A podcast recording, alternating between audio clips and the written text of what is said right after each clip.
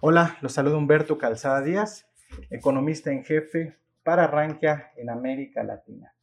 Bueno, en esta ocasión vamos a tocar un tema eh, muy importante y que es eh, una de las principales inquietudes eh, de los usuarios y de los inversionistas a nivel global. Y esto es que en el mes de noviembre se van a realizar elecciones presidenciales en Estados Unidos.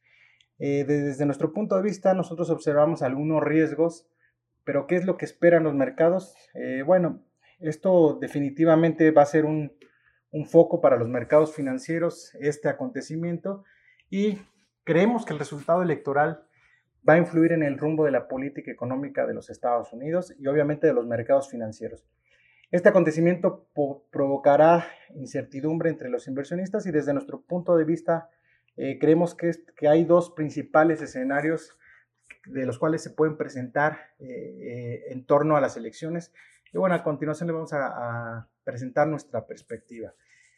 El primer escenario en el cual observaremos una campaña agresiva por parte de Donald Trump, una estrategia similar a la usada en 2016, donde atacó a México, amagó con cancelar el Tratado de Libre Comercio, incluso se hablaba del muro, eh, entre otros factores, el eh, cancelar eh, la participación de Estados Unidos en la Organización Mundial de Comercio.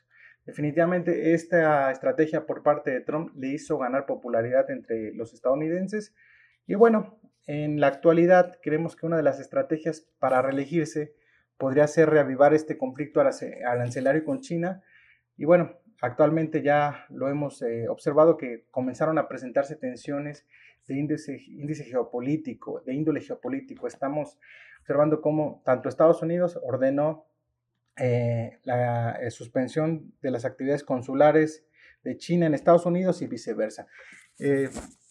definitivamente, aunado a esto, Trump se ha encargado de señalar a China como el responsable de la actual crisis sanitaria, de la creación del virus y por ende de la debilidad económica a nivel mundial, lo que vuelve a provocar fricciones entre ambos países y bueno, en este sentido creemos que la relación bilateral posiblemente eh, vuelva a un punto crítico. En el caso de que se presente este escenario previo a las elecciones, los mercados eh, financieros estarían experimentando un eh, escenario fuerte de volatilidad y la economía mundial agudizaría la recesión por la cual ya atraviesa actualmente. Eh, esto como consecuencia de la pandemia y aunado a que traerá un retroceso en la recuperación económica.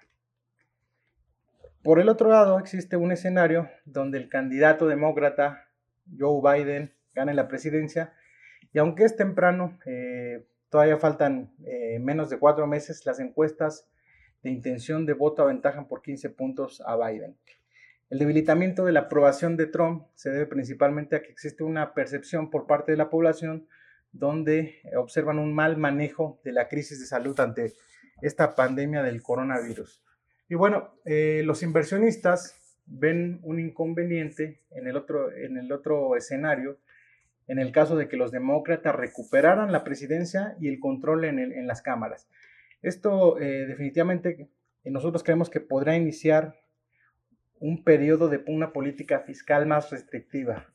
¿Por qué? Porque las medidas de Donald Trump impuestas en 17 no han sido del todo eh, bien vistas por los demócratas. Hubo una reducción de la tasa impositiva del 35 al 21%, una acción que siempre ha sido cuestionada por los demócratas. ¿Cuál fue el resultado? Un creciente hoyo fiscal que sigue siendo la principal preocupación de, los legisladores del actual partido en oposición.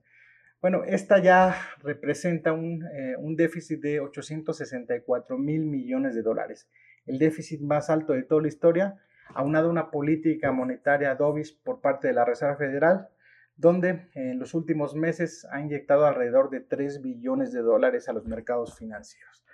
Eh, en el caso de que Biden asuma el poder, eh, creemos que el tema fiscal va a ser una de las prioridades en la agenda, y bueno, eh, por lo cual creemos que podría comenzar un aumento gradual en la tasa de impuestos.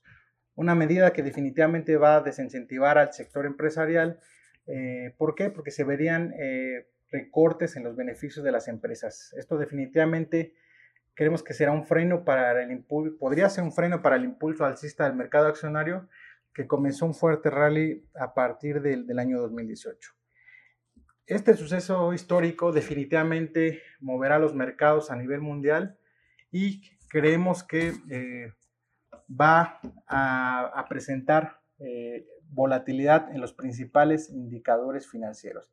Pero bueno, también dependerá de la evolución del, del, del COVID-19 y del comportamiento de la economía. También en base a la evolución de estos factores dependerá la interpretación que le den los inversionistas y el mercado al resultado de estas elecciones. Bueno, eh, recomendamos tener o sugerimos tener mucha prudencia en el tema de inversiones porque creemos que se vienen momentos eh, turbulentos por el tema del coronavirus y este suceso político que definitivamente moverá los mercados. Nos vemos en el siguiente podcast. Gracias.